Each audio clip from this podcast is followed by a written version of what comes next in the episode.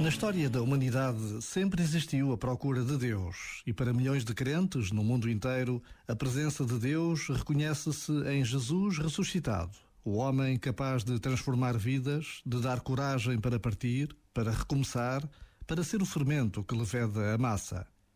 Por vezes, basta a pausa de um minuto para perceber que, para muitos homens e mulheres, este encontro com Jesus continua a ser o motivo da transformação das suas vidas. Já agora, vale a pena pensar nisto. Este momento está disponível em podcast no site e na app da RFM.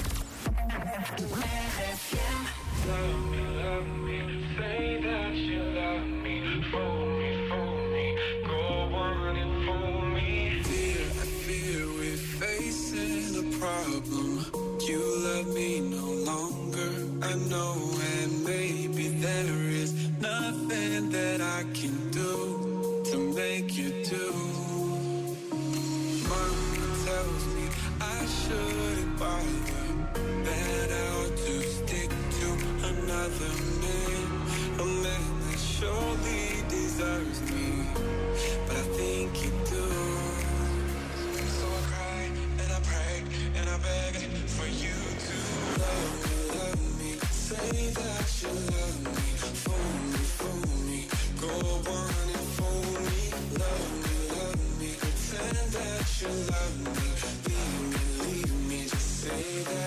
me,